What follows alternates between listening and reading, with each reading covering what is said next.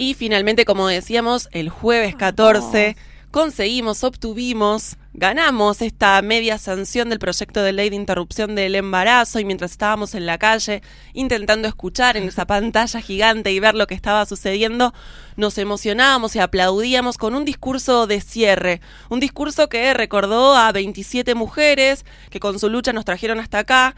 Eh, entre las eh, nombradas estuvo Carmen Argibay, Dora Kolodesky, Luana Berkins, que tanto nos emocionó, hmm. Verónica Marzano, entre otras.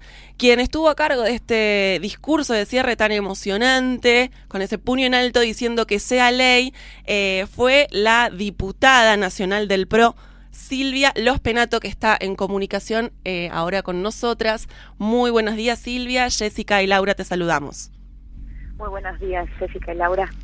¿Qué tal? Muchísimas gracias por permitirnos seguir este festejo que no para, ¿no? Nos vamos adentrando al Senado y nosotras seguimos festejando este logro que tiene que ver con las luchas que venimos sosteniendo las mujeres, las lesbianas, las travestis y las trans en las calles. Y ya nos queremos meter un poco eh, en el tema y que nos hagas un análisis de cómo viste todas estas audiencias que se fueron haciendo durante casi un mes y medio, cómo llegaste a diputados el, el, miércoles y el jueves y cómo fue también vivir ese, ese momento que la verdad que es histórico. Histórico es la palabra que más estuvimos usando en esa última semana.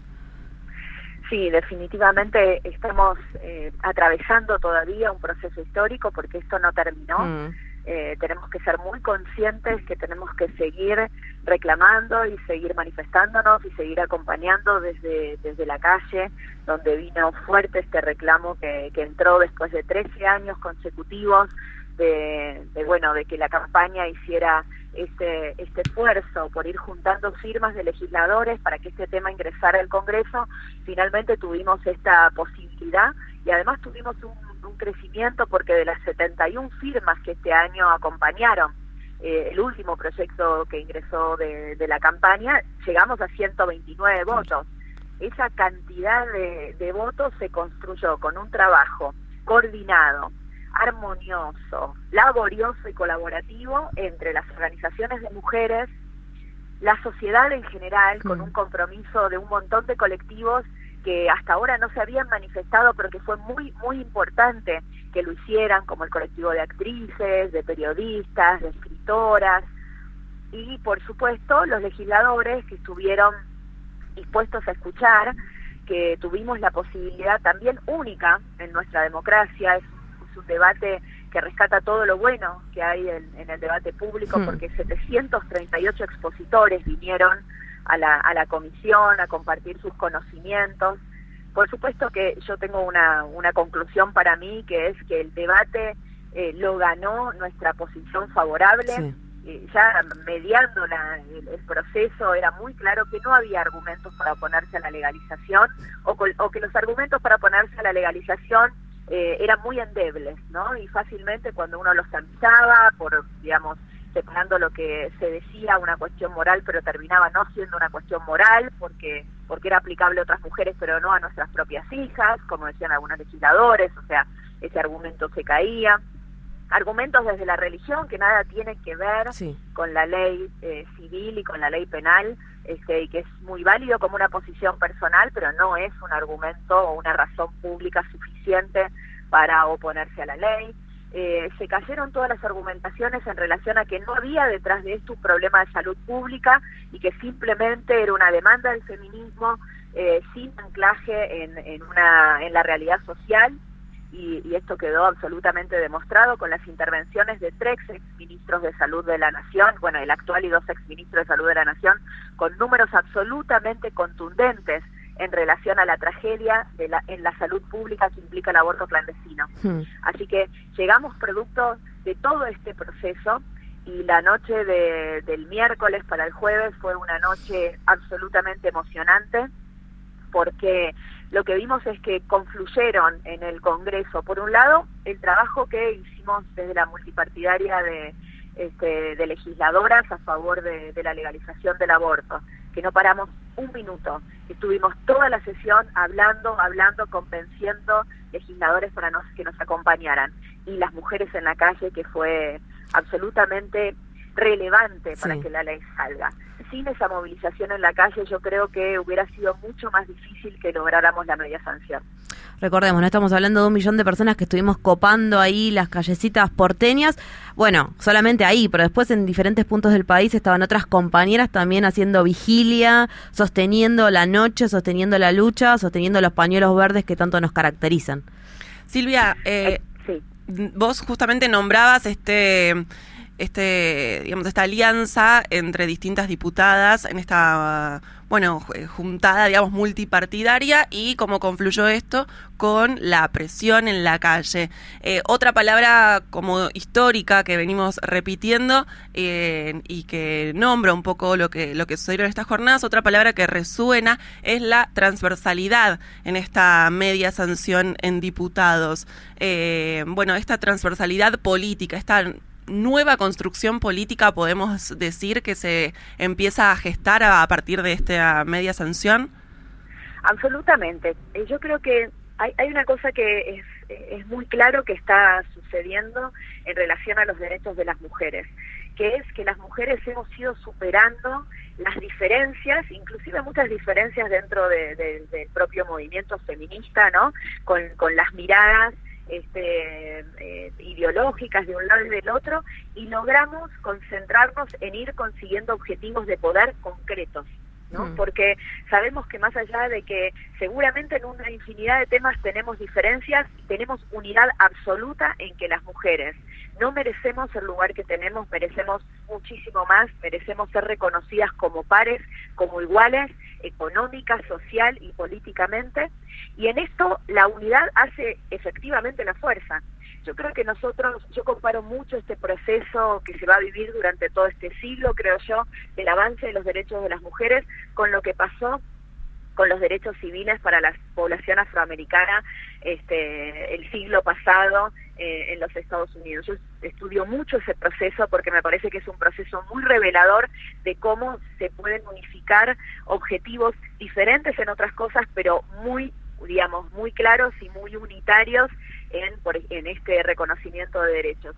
Eh, si uno se acuerda las diferencias que existían en los diferentes grupos de afroamericanos, para poner los dos ejemplos más, más clásicos, Malcolm X y Luther King, ¿no? Este, con dos visiones absolutamente diferentes, una muy muy desde la izquierda radical, el otro eh, muy desde la religión este, y, más conservadora, digamos, pero que cuando tuvieron que unificar fuerzas y cuando tuvieron que hacer, digamos, el, gran paso de Guacolda, lo hicieron juntos porque entendieron que ahí estaba el momento y que en ese momento había que conseguir la inscripción para que pudieran votar efectivamente y ese derecho que estaba garantizado en la ley se hiciera efectivo, lo hicieron. Y yo creo que lo que nosotros vivimos en la Argentina en este momento es un proceso similar. Esta no es la primera ley donde funciona la multipartidaria de mujeres.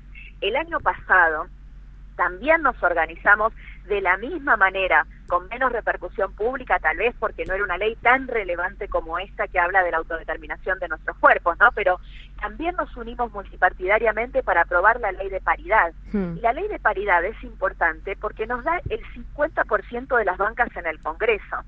Cuando nosotros tenemos que discutir y pelear voto a voto leyes como la que acabamos de sacar la media sanción, ahí tomamos dimensión de cuán importante es que las mujeres tengamos poder real, ¿no?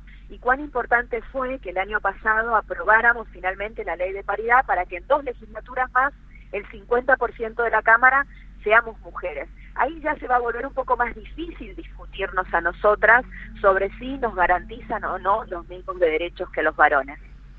Perfecto, Silvia. Y para ir terminando, ¿no? Estamos preparándonos, tenemos que avanzar hacia el Senado porque nos falta todavía el otro medio tiempo. Eh, ¿Cómo crees que se va a desarrollar? No estamos hablando de estas estas confluencias, esta transversalidad política entre las mujeres de las de las cámaras. Esperemos que en el Senado esté pasando lo mismo. ¿Hay alguna expectativa respecto a esto? ¿Están las senadoras también ahí aliándose a favor de los derechos de las mujeres y de las personas con capacidad de gestar? Bueno, el Senado tiene una, una conformación bastante diferente mm. que, diputados. Nosotros estamos trabajando con los senadores, estamos acompañando ese proceso. Entendemos que son ellos los que nos tienen que dar el, pulso. Mm. Eh, pero la verdad es que no va a haber una, una fórmula muy diferente a la que hubo hasta ahora. Y esta fórmula es la combinación de algunos legisladores muy convencidos de que esto tiene que avanzar, con, digamos que sean un motor para convencer al resto y el movimiento de mujeres en la calle, el movimiento de mujeres y todo lo que se ha generado en torno a, las estudiantes en las universidades, las estudiantes secundarias, eh, la presencia pública del tema en los medios de comunicación. Esta fórmula tiene que seguir, se tiene que repetir y además tenemos que pedirle a los senadores que en virtud de que ya tienen una enorme cantidad de material a disposición, porque tienen todas las audiencias que las pueden mirar por internet, buscar, quieren constitucionalistas buscan, quieren penalistas buscan, quieren médicos buscan ahí, que hagamos un tratamiento más rápido, porque la verdad es que los argumentos ya fueron esgrimidos. Ahora es cuestión de convencerse de que esta es la mejor ley, que esta es la ley que necesita nuestro país en este momento, que las mujeres merecemos tener este derecho y ojalá que pronto la tengamos sancionada. La que habla es Silvia Los Penato, diputada eh, por el PRO. Silvia, te agradecemos muchísimo esta comunicación. Sabemos que, que tenés que, irte y que el tiempo apremia para cerrar. Bueno, vos eh, hablabas de, en otras entrevistas también sobre este trabajo no remunerado por parte de las mujeres, el tiempo productivo, la brecha salarial que sabemos que existe entre hombres y mujeres, que alcanza casi un 30%, eh, la necesidad de poner el foco ¿no? en estos problemas y, en esta desigualdad. Para, para terminar este, esta entrevista y agradecerte muchísimo por este tiempo, bueno, ¿cómo crees que desde lo económico se puede lograr revertir esto? Bueno, esos son los temas en los que yo más me especializo, así que además de, darles una respuesta rápida ahora, me comprometo cuando quieran a que charlemos sobre el tema de la, la, inserción económica de las mujeres y cuánto tenemos que corregir para alcanzar la paridad también en el ámbito económico. Pero principalmente eh, necesitamos una verdadera política de cuidados, hmm. es decir, valorar el tiempo económico que las mujeres aportamos a la sociedad y por el cual hoy no recibimos ninguna retribución y que además nos quita oportunidades de desarrollo en el mercado laboral.